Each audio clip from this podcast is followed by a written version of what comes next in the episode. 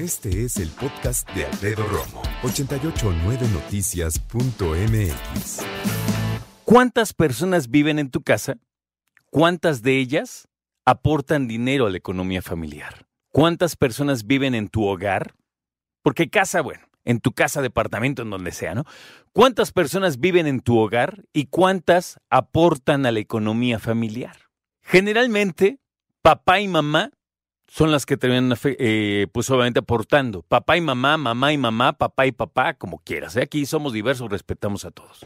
Pero digamos que la parte maternal o paternal son los que terminan poniendo ahí la lana. Incluso, recuerda, y no se nos olvida, una de cada cinco familias es monoparental, solamente tiene una mamá generalmente, quien es la que apoya. Hay sus excepciones con solamente un papá, pero ellos son los que ponen la lana. Ahora, ¿quién más trabaja? Tal vez los hijos, Tal vez abuelito o abuelita que se unieron a la familia y que ya viven ahí también puede ser.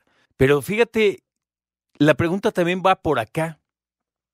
Cuando empezamos a trabajar, ¿a qué edad empezaste a trabajar? Yo empecé como a los 17, más o menos. Y pues sí tenía que caerme con una lana, ¿eh? Después avancé también en el trabajo y cuando todavía vivía con mis papás tenía que caerme. Y sabes que llegaba y con mamá le, daba mis, mis vales eh, mis vales de despensas se los daba toditos. Y mira que me los pude haber gastado en cualquier cosa, ¿no? La neta, porque luego hasta los recibían en otro lado. Pero no, pues hay que entrarle, ¿no? Hay que entrarle. Mira, hay papás y yo creo que está bien que cuando sus hijos empiezan a trabajar dicen, bueno, tú paga la luz o tú paga el agua o tú paga el teléfono o tú paga el gas, ¿no? O bueno, cualquier otra cosa. Muchos ahora dicen el internet porque, ah, cómo consumen, hijos de Dios. La verdad, y yo creo que es sano. ¿Sabes por qué? Porque también tenemos que aprender como jóvenes cómo se gana el dinero y cómo tiene uno que entrarle, ¿no? Y pagar sus responsabilidades primero que cualquier cosa, ¿no? Afortunadamente yo tuve papás que me decían, mira, cuando ganes dos pesitos, primero paga lo que tienes que pagar. Si tienes alguna deuda, liquídala o apoquínala lo que debes y ya después te compras un chicle o dos primero lo primero. Y me parece que una cosa es todo lo que hablamos con los hijos durante su infancia y cómo es que el dinero no crece en los árboles, ¿verdad? Pero también ellos conforme van creciendo, tienen que no solo entender la situación, sino manejar el dinero. ¿Cuántas veces no has visto que en una tienda, digamos, se entra un niño y dice, oiga, ¿cuánto cuestan esos tenis? Y el empleado, la empleada le dice, ah, mira, cuestan tanto dinero, ¿no? Ah, ok. Y ya se sale y sus papás afuera esperando. Porque es bueno que los niños aprendan a tener cierta seguridad cuando van y hacen ciertas preguntas, seguridad en no tenerle miedo al hablar de dinero. Al dinero no se le tiene miedo, se le tiene respeto, que son cosas muy distintas. Y también, acuérdate, y este juego es padre, si lo sabes jugar es muy padre, Llévate a tus hijos al supermercado, dales dinero en efectivo y diles tú vas a hacer las compras de esta quincena, o de esta semana, o de este mes. Y entonces tienes que ir apuntando y tienes que ir haciendo la suma de cuánto llevamos y a ver si te alcanza. Es un reto enorme. Y entonces tienes que elegir si la familia para esta quincena va a querer galletas o va a querer helado, ese caprichito lindo y que se vale, ¿no? Si esta vez vamos a comer bolillo telera, que suena bobo, pero pues es lo que cada quien quiere. ¿Cuál es el, plan que, el pan que le gusta a cada quien? ¿Cuánto compramos de jamón? ¿Qué es y cómo vas a organizar los desayunos, comidas y cenas? La verdura siempre tiene que ser lo primero en términos de comer bien, la fruta para todos, cómo se elige una papaya. Alfredo, para. Pues es que es lo que hay que hacer.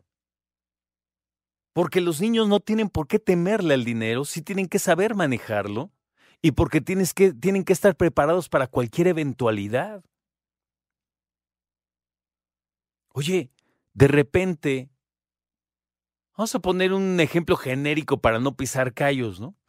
Pero de repente alguien puede decir, oye, es que fíjate que mi hija y mi hijo que ya tienen 20 y 18, pues nunca han hecho el súper. Espérame tantito, pues también. Es que ellos no les importa, les da flojera, nunca van. Esa es tu culpa. Porque es tu responsabilidad. Decirles, oigan, vamos, qué flojera, no me importa, vamos. Es más, vayan. A esa edad ya hasta manejas. Y si no tienen coche, no importa, pues agarra el, el, el microbús y ve. El otro día fui con mi mamá al pan. Ya estamos formados y no sé. Y cuando estábamos en eso, le dije, ma, te, te conté cuando un día venía yo de comprar el pan solo de niño y una señora me dijo, jo, niño, mira nomás. Y yo, ¿qué? ¿Quién? ¿Yo? Mira. Y me, me señala hacia atrás de mí y yo volteo y traía el pan con las dos manos, pero tenía un hoyo la bolsa. Y volteo y vi como cinco teleras tiradas ahí en un caminito. Mira, no te fijas, la señora no era ni mi mamá y anda regañando. Y yo, chale, pues yo me puse todo rojo. Ay, perdón. Agarré los bolillos y me los llegué a mi casa. ¿Sabes a quién le dije? A nadie. Pero me acuerdo que hice un esfuerzo grande y yo me comí dos de esos que dije, no, pues yo tengo que pagar mi situación. Entonces dije, bueno, menos me voy a comer dos. Y pues eso es lo que hice, ¿no? Y le conté a mamá, estaba muerta la risa. Me decía, me acuerdo que me dijo, ¿y qué hubieras hecho si te pasa ahorita? De adulto. ¿Qué haces? Digo, mínimo vas y los levantas, ¿no? Pero vas y compras otros cinco. ¿Y los otros que te quedan y tiraste, qué les haces? ¿Los tiras? No, ¿ah? Entonces, ¿qué les haces? Esperas que alguien los consuma, pero ¿quién? Es una gran pregunta, ¿ves? Son planteamientos de la madurez del ser humano. Y yo he ido al pan desde que tengo uso de memoria. Primero acompañando a alguien y después yo solo y después mis amigos me acompañaban y luego iba a las tortillas y esto te lo he contado mil veces. Pero lo que voy es, qué importante es que tus hijos hagan mandados pero también conozcan la lana. Que se clavaron cinco pesos, pues tú lo sabes. Es más, tú sabes negociar si se los das para que les agradezcas de alguna manera o para que se compren un chocolate, algo así, qué sé yo. Pero tenemos que hablar de la economía familiar y de cómo haces que los niños desde chicos entiendan que ganar el dinero es algo que representa un reto, intelectual o físico, a veces los dos. ¿Y cómo es que haces niños que terminen eligiendo la parte buena de los tres cochinitos?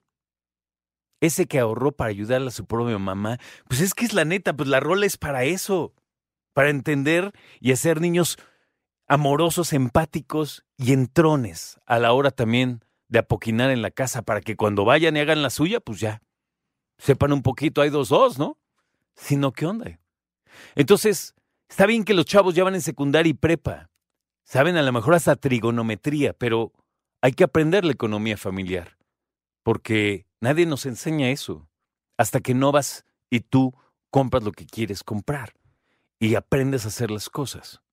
Regreso a la pregunta del día. De las personas que habitan en tu hogar, ¿cuántas aportan a la economía familiar? Escucha a Alfredo Romo donde quieras, cuando quieras. El podcast de Alfredo Romo en 889noticias.mx.